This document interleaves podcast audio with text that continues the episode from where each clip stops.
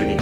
中さ40代おじさん修行中3人によるポッドキャストラジオ番組です仕事恋愛サブカルチャーから身近にあったバカ話などを和気あいあいと話しています時間最後です宮野です高です。はいよろしくお願いしますお願いします。はいえー、ということでですね三十三十代って言おうとしたでしょそうそうそうささ四十代 でもさ、さあ30代でも40代でも、もう下手したらもうすぐ50代に近い。だってもうすぐ四捨五入したら五十歳になるから やべえってだっていうさ。お兄ちゃん、孫がいてもおかしくない年齢でしょ。あそうですねまあ言おうと思えばね、あうんそりゃそうですようんん。山さんの子供ももうすぐ成人ですからね。おじさん初心者では間違いなくないわけ。ちょっとそろそろそれ変えた方がいいんじゃないですかえ今なんだっけおじさんが初心者じゃないんだよね修行中。修行中終わったんじゃないあ、終わった。もう修行終わった。そ卒業卒業終わった 卒業じ ゃないか卒業しないとまた次のステップで。卒業じゃなまあくてど真ん中みたいな感じ。そうそうそうおじさん始めまおじさん真っ最中おせあ、真っ最中真っ最中にしようか、じゃあお。じさん真っ最中おじさん真っ最中 よそうだね。まあ45前後って言ったら、まあ本当ど真ん中おじさん。そうですね絶絶賛おじさん中 っすねそうおじさん多分おじ中。さん修行中に引っ張られて去っていたくなるんじゃない かそうそうそう。孫を事なきもう修行は終わったと。はい終わったよど真ん中だと。もうほんと最近あのなんか地方自治体の市長とかがさみ出てくるとさ地震があったりとかね、うん出てくると年下だったりするから割と低いよね頼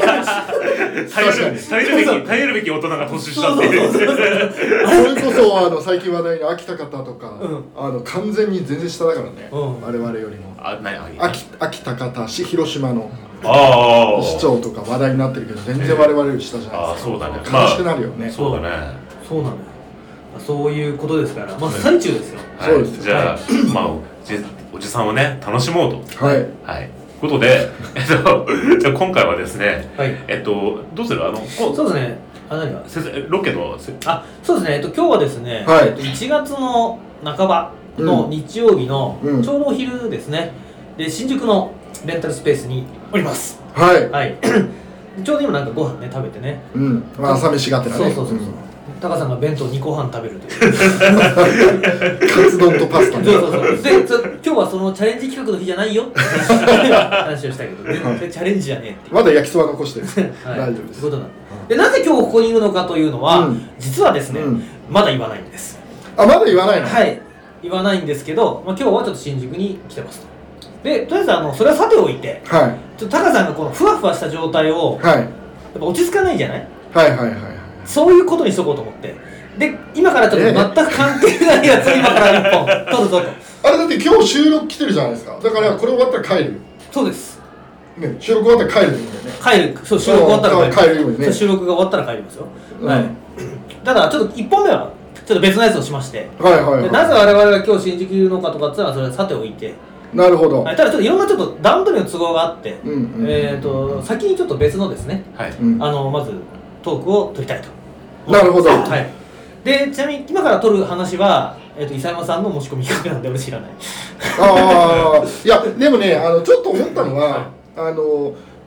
例えばさ、今日だと、昨日の夕方ぐらいにさ、はい場所と時間を急にはいはい送ってくるじゃん。うんあれいいね。あの、ちょっとね、最近少し余裕をもらえてるから、考える時間がもうね、できてるのよ。あそう前も言ったかもしれないけあきど、っとこうじゃないみたいそなうそうそうそうそうあの考そう察動画じゃないけど、うんこう その3日間3日前ぐらいにじゃあ前だと水道橋5だよってなると水道橋のちょっとあるところを調べてあれこれ俺が逃げじゃねみたいな可能性を模索し始め ちゃうそういうそういう遊び始めちゃった。そうそうそうそうそうそうただ今日はだって昨日の夕方、まあ、4時とか5時ぐらいに ね、うんうんあの新宿でお願いしますっていう連絡を私がしたんですけどそうするともう考える気持ちの余裕もないからはい、ちなみにですけどあまあいいやその後でしましょう、はい、はい。まあ今回は一応そういう感じで集まってわかりましたわかりました。はいはいということで、まあ、あの、これからやる何本かは、まあ、全くその後のこととちょっと関係ない感じでやるんですけど、その後まあいいうんな、そのはいはい。で、えっと、とりあえずですね、うんじゃあ1本目、えっと、は、企画は、えっとですね、あのー、まあ、我々おじさんじゃないですか。はで、おじさんとなると、まあ、世の中のね、動向にどんどん疎くなるじゃないですか。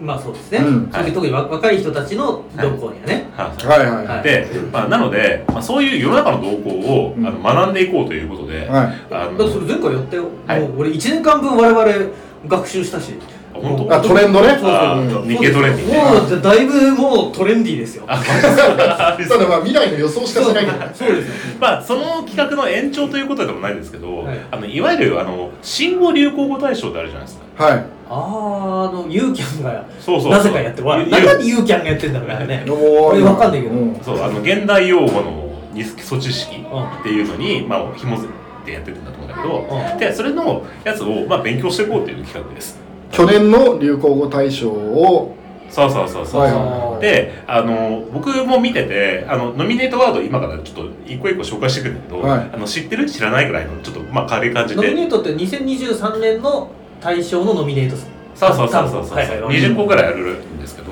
大喜利大喜利大喜利というかで知ってるって知らなかったらあの知らないなりに推測していこうみたいなそんなはいはいいはい感じです、じゃあ早速言っていいですかねお願いしますあれはないんですか今日はピポーンってあピンポンあ無駄なそうだ持ってくれなかった忘れちゃった はいどうぞはい、じゃあ、いきます。じゃあ、まずですね、2023年流行語大賞。まあ、じゃあ、ちょっとあの、年間大賞ぐらいはね、あの、うん言いましょうかね。年間大賞のやつが、えまず一つ、あれです。あれあれあれ。ARE であれ。あ分かっはい。たはいあれは、はい。これ俺分かったわ俺わかんないえあ、マジでは答い。え知ってる ARE あれあれ、あれあれ。あれ全く想像つかないですえマジ でうん、うんあ俺、あ俺でも知ってんのに。こんなにスポーツに疎い俺でも知ってる えスポーツなの ?ART こんな ARE。に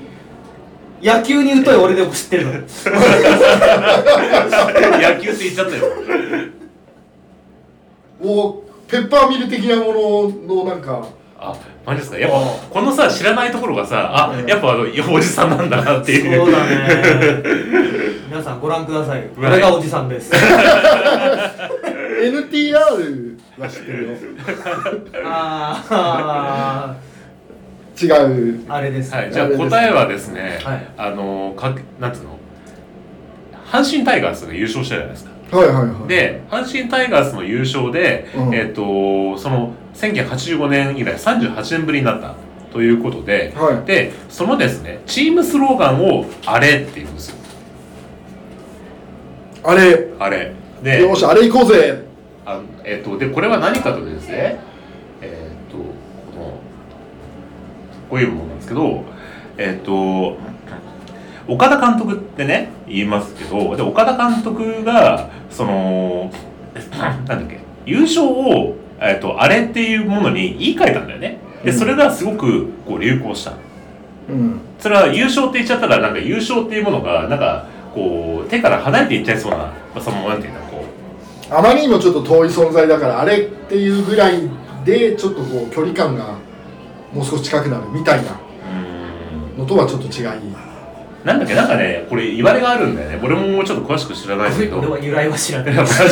いやべえやばいこれやべえこれこれね野球や野球ファンからするとねすごいこうちょっと何かを食らうと思うちょっと待って今調べようかこれこれちゃんと調べた方がいいねこれおじさんの朝一知識の朝一朝一式えー、っとこれあなんだおっじけさん3人集まってももう うちの知恵にはならんってことね結果わかんないっていうえー、っとねこれね確かねちゃんと由来があるんだよなんだったっけな俺由来があることも全然知らなかったてかほうこの R A ARE って書くこと自体も今知ったんだけ どまあ、えーっと、あれの依頼を13年前、オリックスの監督時代に2010年、交流戦の優勝が近づく中、地に足つかないチームを見かねて優勝の均衡をあれと言い換えたと。で、 意識しちゃうからってことうん、で、あれって言って、で、それがどんどんどんどんバズって、で、あの、ゆなんつうのこの、阪神の優勝をあれと言い換えたことらしいんですよ、 なんか。すでそれが流行語大賞そうそうそう。これが大賞だったのそうそう、これが有効大賞。えーそうなんだはいただだって世の中のおじさんの8割はほぼあれっていうじゃん物事につ いてそううんでもそのあれとこのあれはちょっと違うあれ違うとあれなん ですね同じじゃないの思い出せないかどうかささそうそう昨年の流行語はこれなるほどまあ、確かにねなんかすごい氾濫してたはい。ので俺は知ってる、で関西やおこいやどうしようもながいこの「あれ」って書いたあれグッズがものすごいいっぱい出たと思うんですね、うん、はい、じゃあ次はい、えー新しい学校のリーダーズ、えースクビフリザンスえ新しい学校のリーダーズと首首振りダンスねえそれ知ってますよこれはね僕が別にククイズでもなんでもないですもんね、まあねあの入りましたねこれは分かりますよね、はいじゃあ次えっと OSO18 アーバンベアあ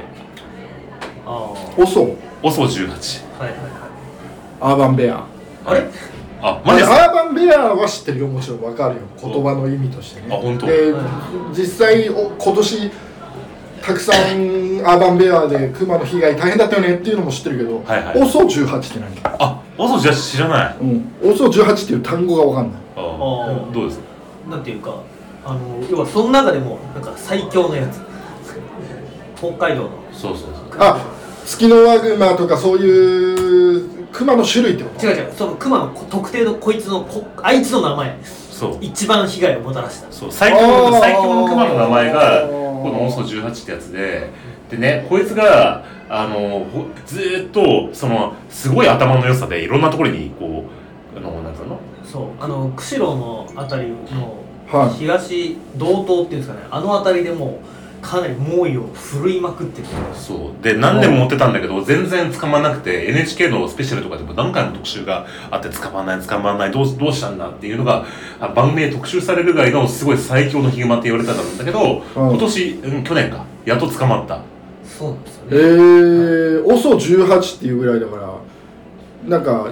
ナンバリングされてんの OSO そうそうそう OSO シリーズがいるそうそうだからうんなんか1 8ンチの足跡がね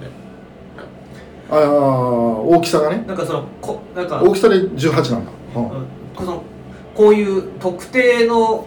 なんていうのが害獣はいはいはいにそのたまに名前がつくことあるけど、うんやべえやつにはうんうんでこの人このクマに関しては OSO18 君ってことですそうへー OSO18 ちゃんオソスベツっていう地名があって足跡が1 8ンチだからオソ18なんだってなるほどだも う結局ほら今さ日本地各地方なんつうの過疎地っていうところがうん人口が減少してってどんどんどんどんその森というか自然の方が町に寄ってきてるっていうことであのなんつうの熊がいっぱい出てるってのもあるじゃないですか。でまもあ、実際あの暖冬っていうのもあるし今年は冬眠しないクマがあれそのどんぐりがね多いねあのうなんならなかったから、うん食べ物がなくて冬眠できなかったっていうね、うんのもあったらしいけどうん、だからあのほら宮本さんなんかよく山行ってるからだからさ今年まさにこれそうなんだよ俺今年さあの道東に行く予定だったんだよこあの北海道に、はいあと旅行にでもさおうおうまさにここの場所だったからへえやめたその時まさにだって夏あなるほのど時にめちゃくちゃ被害出てたからうんそ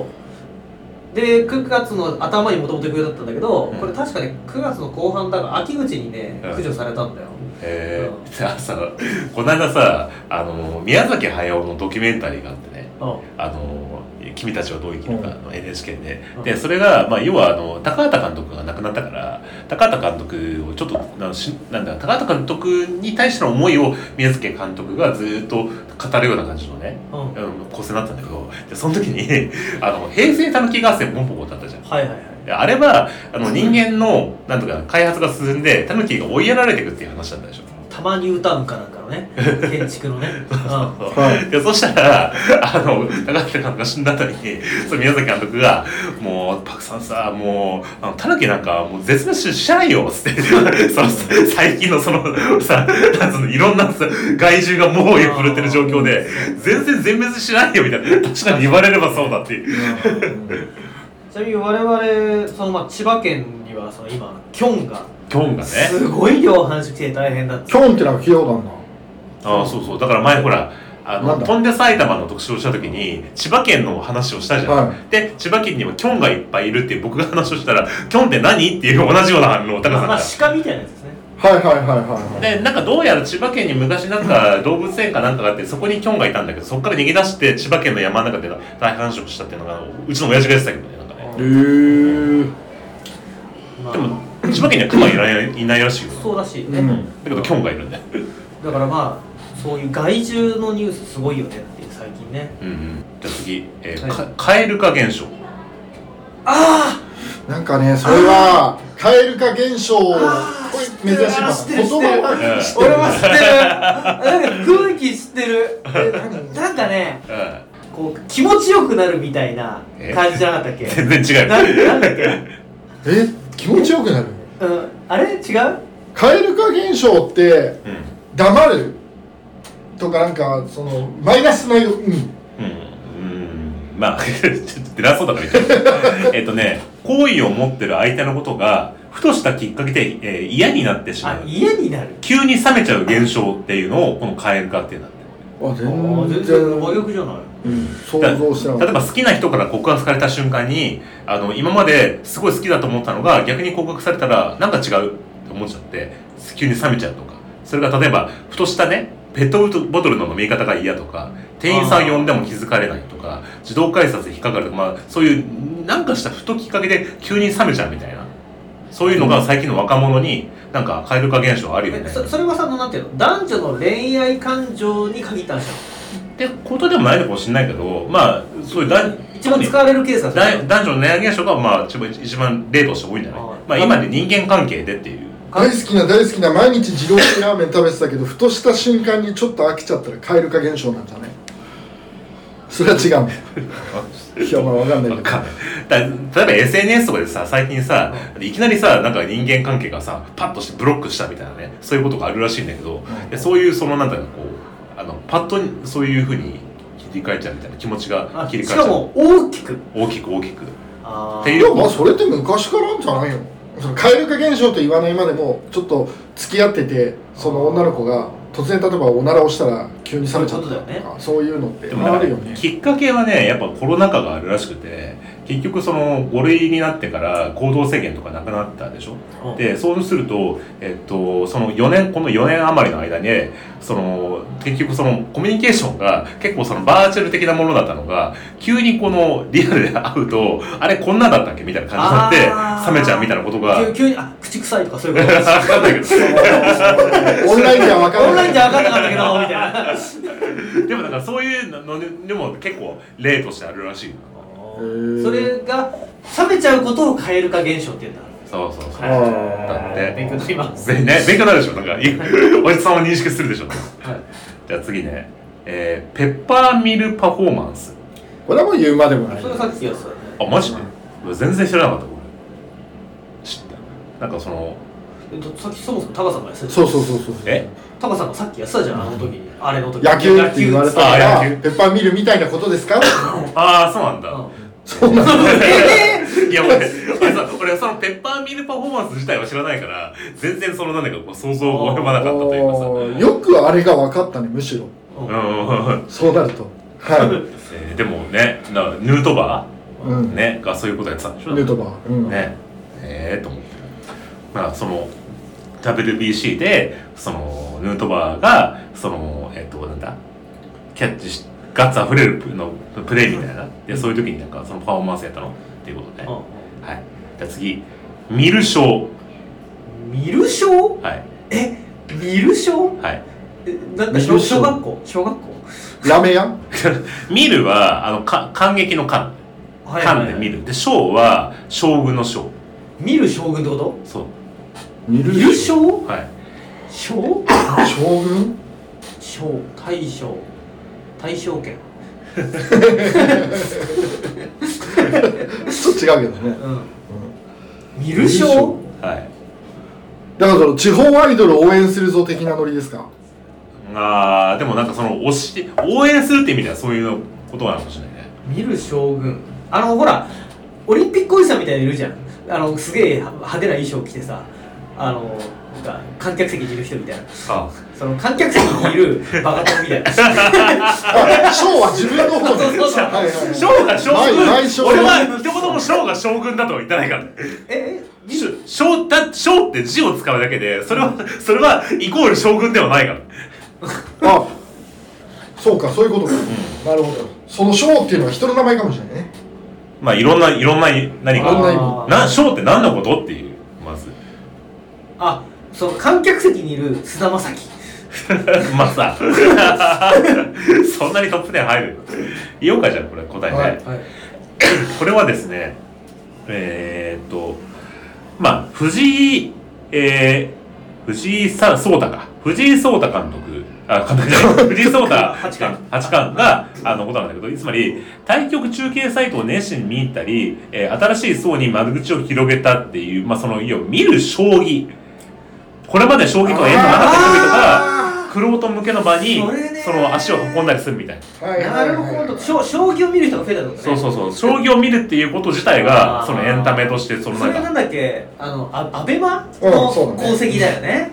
この今年のあれは将棋ブームあそうなあのれはね見れるようになったからねあのやってるからねあれなんだよ将棋ってう見てる時に素人の人がうん今どういう状況なのか分かんないわけよ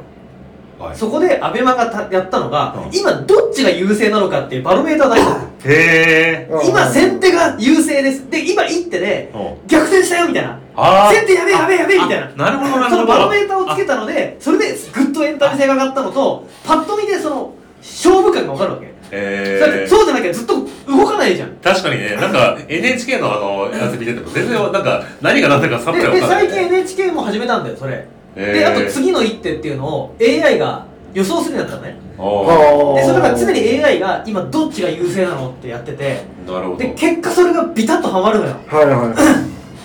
えというそうそう観るそ賞れからしいよ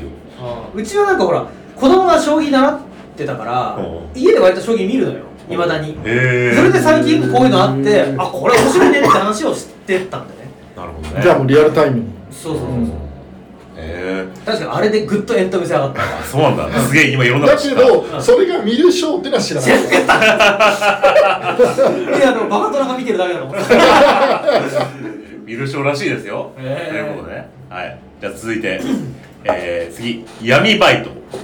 闇バイトああだってこれはもう皆さんねね犯罪じゃないですかはいやってますからね、はい、あのーまあ白昼堂々、あのーいきなり凶悪事件に及ぶっていう、まあ、今までじゃ考えられないこのに日本では考えられないハリウッド映画みたいな感じのねね犯罪が、なんかあのほら銀座のさうん強盗の映像とかもそうだしうさ、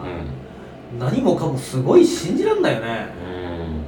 うん、あのー、なんだっけルフィの件とかもさあーそうだけどそうそうそうそうこの NHK のドキュメンタリーなんかやってたのが、あの高高速であの車が止まってるところに突っ込んであのこく若者が死んだって事件があってうでんそれ何かって調べたらそこに中に乗ってた男の子がえーっとその闇バイトにうであの一員として担がれててうし車の後ろのところにに乗せられててあの連れてかれるところに交通事故にあってでその親は全く自分の子供がそんなことやってることは全然知らなくて。うんうんで、えっと、その事故死で初めて知ったっていうのを追ってったなんか映画みたいな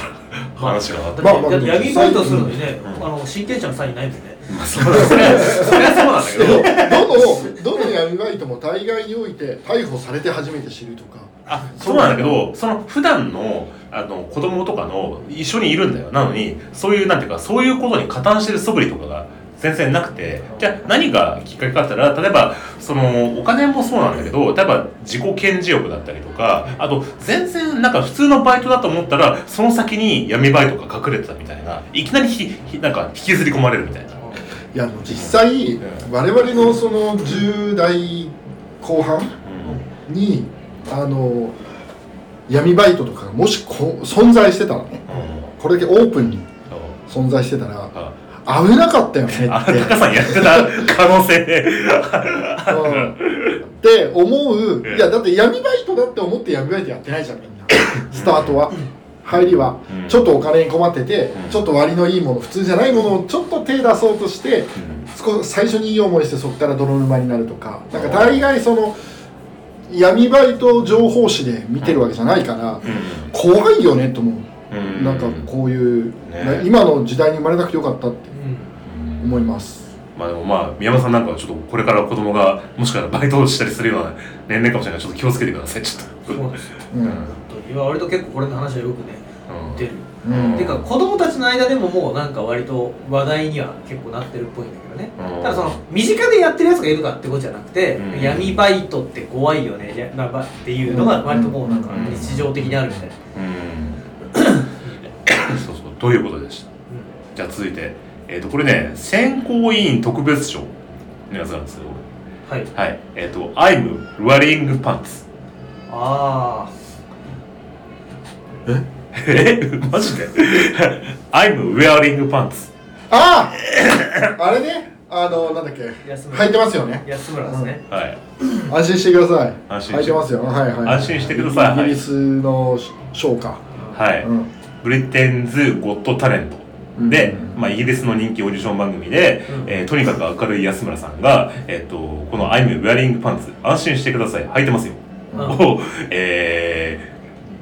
ーまあ、これが一度大爆笑みたいな感じうん、はいそうこれでもあれなんだよねポイントはそのパンツじゃないんだよね要は「Don't worry」って「I'm wearing」で止めるからいいだからあのなんかね「I'm wearing」で安心してください履いてますよそうやと思ったらなんか英語の構文的にその目的語をつけないと成り立たないからということはこれがつまりコールレスポンスを呼びかけてるんだよねっていうふうに勝手にイギリス人が解釈してそうパンツってそう言そっうてでい客る席がみんなこうパンツを取るっていうなるほどあねの盛り上がりそがうねそうそうそうそのい や日本は日本人とええあのなんすのアメリカ人とかイギリス人のその言語の解釈違いで起きた奇跡的なワードっていうか、ことですあれでもその後さあのイギリスの番組結構見たけど、んショーをちゃんとショーしてるよねショーショーっていうかあの、うんなんつうのテクニックのあるマジシャンだったりとかあー日本人も結構出てるじゃなあいです他かの出演そう者の他の出演者の見るとレベル高いよねいやすごいよえー俺は全然ごめんそれ見てないわだからよく安村行ったなって、あうんーむしろ思ったあれでもなんかユリアン・レトリーバーかなんかいたなかったっけな確かねもう行ったんだなんか言ってた気がするえけどね、ー、で最近さ芸人がさ日本だけじゃなくてさ結構海外とかにね打って出る人とかが多くなってきてるね、渡辺直美的なもうそうだしなんかちょこちょこ出てきてるそれあのノブコムの平成ノブコム氏もいやじゃねえやああーあれね綾部ねあや綾部えっ、と又吉と一緒の、うんそうそうそう逆にコンビ名が出てこないかそうそうそう、動物じゃないや。又吉じゃない側の人。うん。ら うん綾部だどうしたんだニューヨーク行くっつって。あの最近 YouTube であの二人最近かな2人があの対談やってて見たんだけど、うものすごい面白かった今普通の人なんだねその芸能活動とかしてんじゃなくてうんただニューヨークでん。なんか生活者になって生活をしてる、ええー、何何でその糧を得る、ね、ご飯を食べてるのか昔のもう貯金なのかわかんないけどうんただなんか SNS ではそのおしゃれなカフェでうんコーヒー飲んでますみたいなのバンバンあげてるけど実際は全然そうじゃなくてうんうんそのニューヨーカーたちのと日本のギャップそうちょっと驚かせようと思って驚かしたら本気でグーパンチされて吹っ飛んだとか、へーその何度か油い目に遭ってるっていうのを話聞いて、もう腹抱えて久々に笑ったけどええいやなんで普通に生活してみたいですねー、そうなうだ、んんじゃあちょっと違う話でしたね。そうだ海外このでままだと活躍して闇るバイトと綾部になっちゃうから うじゃあ続関いて係ないからねはいいきます次いただき女子ん。いただき女子はいいただくのはどっち女子、えっといただ頂頂上の頂でいただあそっちかでなんかあの金女パ子パパ活で食べるだけみたいな。だそっちじゃないってことだよね、うんいただくがあでもまあ近いというかい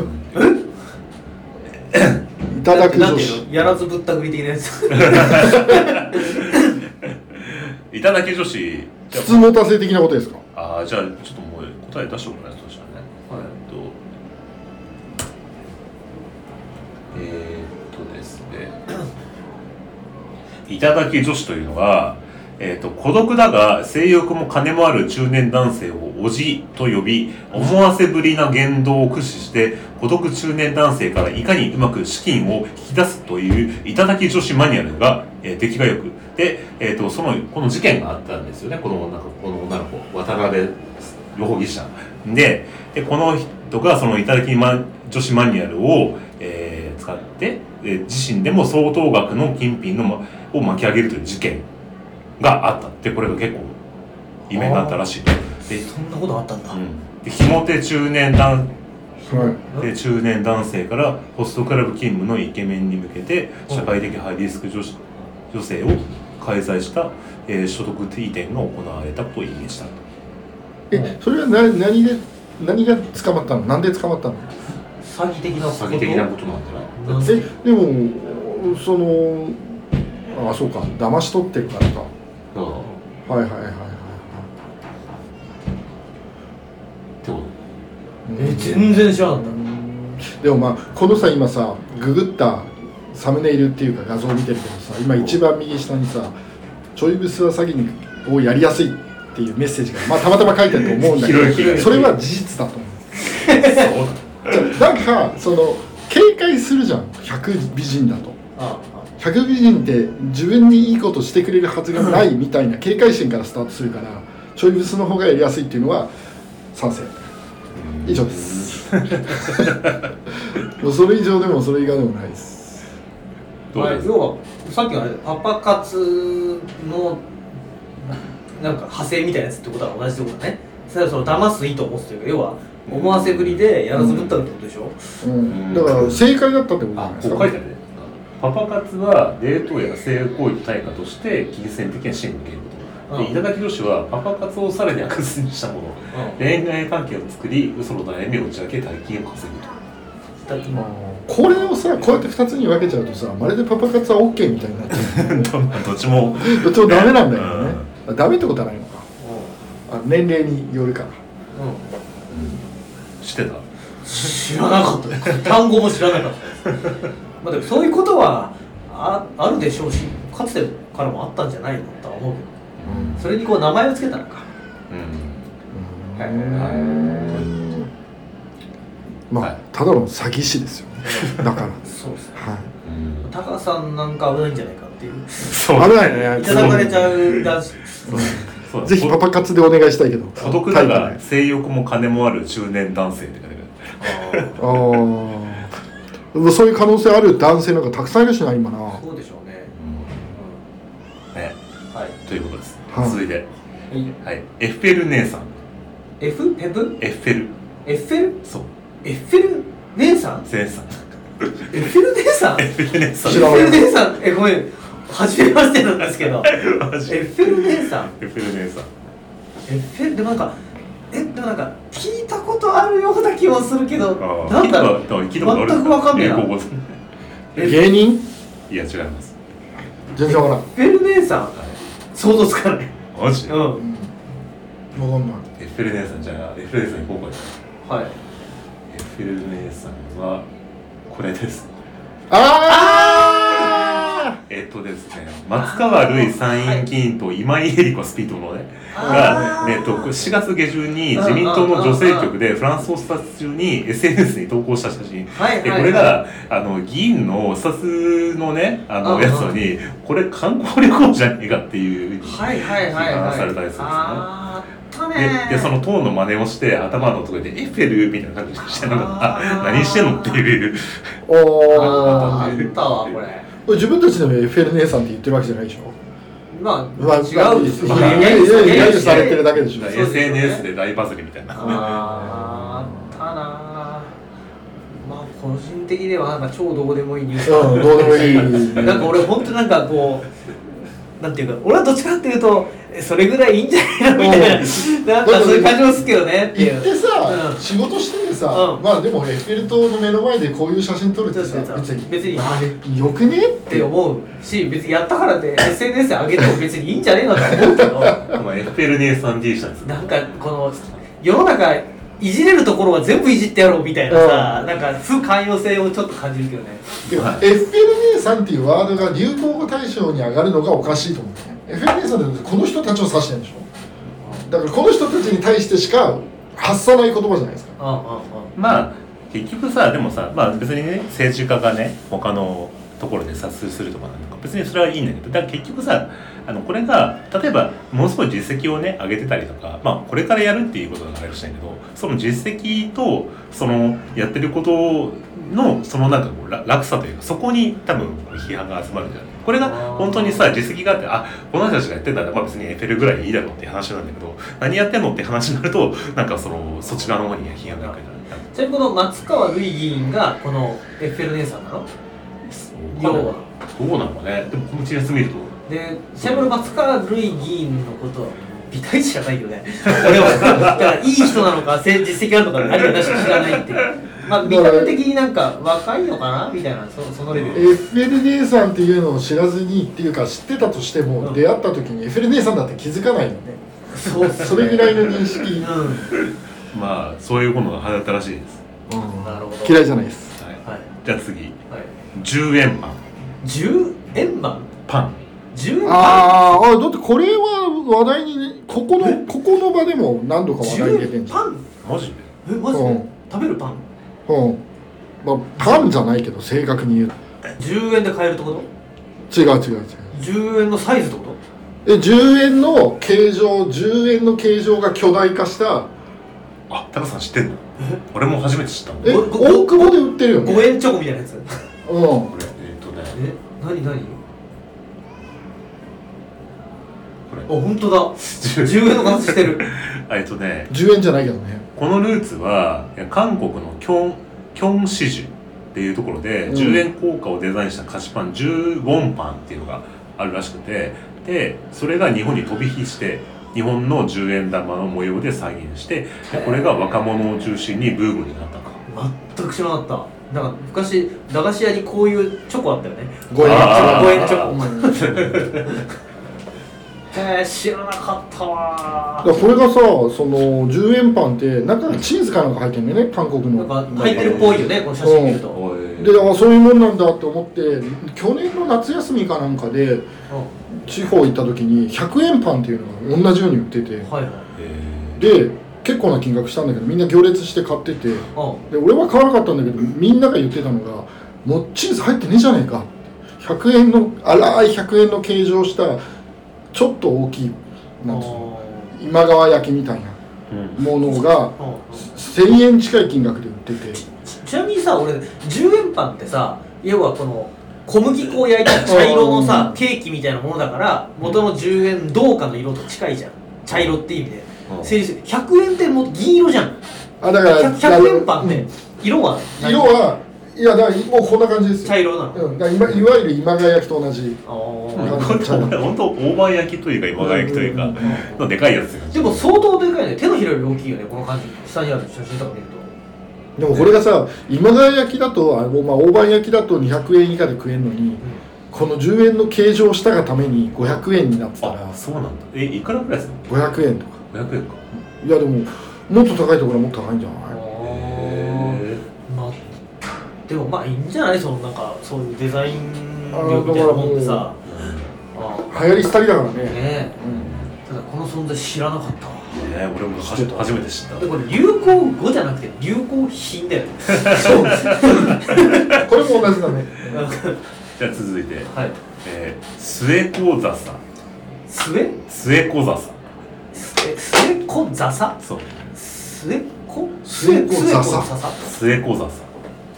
末ごめん漢字とかも想像つかないねカタカナで末子座さん末子ザサまのああわかったわかったはいわかりましたこれはあれだあれですえっ、ー、とね朝ドラのえっ、ー、とねあの植物博士の奥さんのやつだそうですそうおおあすごいねの神木隆之介君がやっててそうそうそうそうそうえーっとちょっと画像出しましょうかあの南渡辺南あれ あの子の、えーっと、まあ浜辺美浜波辺ね南のそうね枠が可愛くてねえっとですね、えー高さが1センチになる田舎の多様層で、えっと裏葉の表が白白で裏側が緑ということが特徴らしいんですけど、この、えー、らんまんの主役のモデルになった牧野富太郎博士が、えっと65歳の時に発見したとで、えっと奥さんの名前が末さんなんだね、でその末さんへの感謝の意味を込めて、えー、末講座さ和名ね、えっとうん学名は笹末か末子姉アナみたいな感じらしいんだけど、はいということで命名したえこれこれが何流行語だったとの入校語だったな行とかわかんない 末子沢さんみたいだなみたい なまあ主にネットと かで上あれだけ野ど田さんみたいだなって言うんですか白と緑の色だけど声なはんかみ使う言葉としてどういうこと使う、わないよね普段ねうん、どうちょっと滑っちゃった 何何何使うんだろう、末子座さんねらしいですよはい、はあはいはいはいはいじゃあこれだと何個ぐらいあるんですかじゃあ最後次はいはいえっ、と2024年問題あとライドシェ2024年問題ア、はい、これあのあれトラックのドライバー不足するのって25年だっけおそうバスの運転手が不足そうそういうことにそういうこと、電車の運転手も不足運転手不足問運題転手不足問題ね収束の問題まあそういうことなんですけど物流あれ24だっけなんかほら残業のカウントがさなんちゃらとかで一人当たりの働く時間短くなるんだっけうんうんえーっとで一般ドライバーが優勝で顧客を送迎するライドシェアが今年の4月から条件付きで利用だあーでタクシー会社が、まあ、限定解禁ということでうん始まるみたいこれあの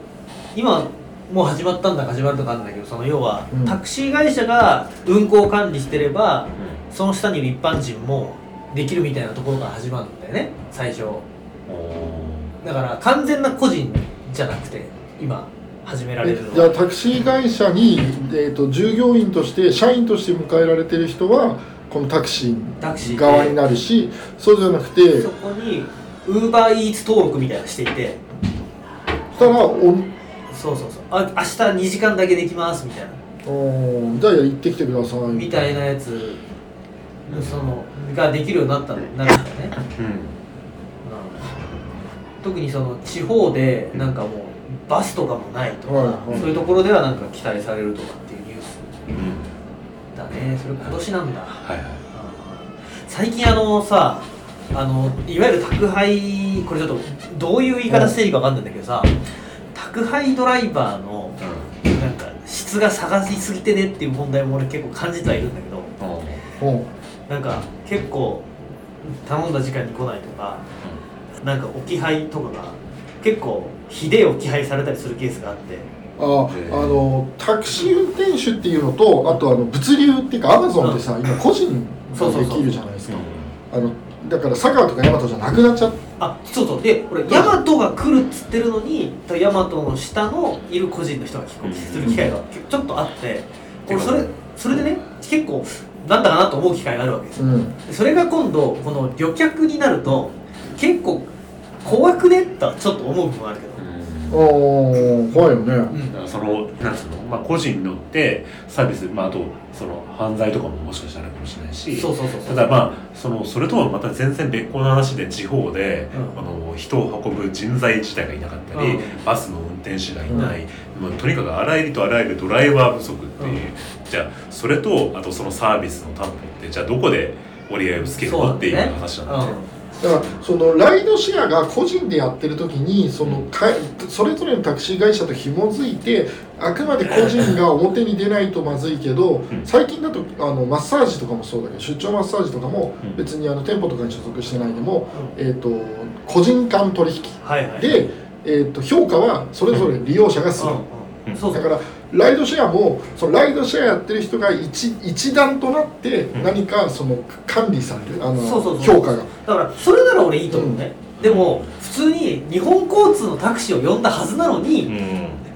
個人が来ちゃった時に嫌だなっていう、ねあー手で僕来ちゃいましたみたいなそうそうそうことがそう起こると嫌だいやいやあの怖い怖い 怖いいやだから俺信じてはる俺はむしろライドシェアで今から頼むんだっていう気持ちでライドシェアの人が来る分にはいいと思うんだけどさっき言ったように、うんそうライドシェアのつもりがないのに来ちゃうっていうのがあると嫌だなっていうそう感じ素早く出前頼んだらであのなんつうのウーバーイーツが来たそうらそうそうそうみたそういなそうそね、ううんじゃあとりあえずこんな感じで、ユーキャンの新語・流行語大賞勉強になりましたか、はいそうですね最後なんか真面目な話聞いてないですねどうねね、 はい最後切ろうかな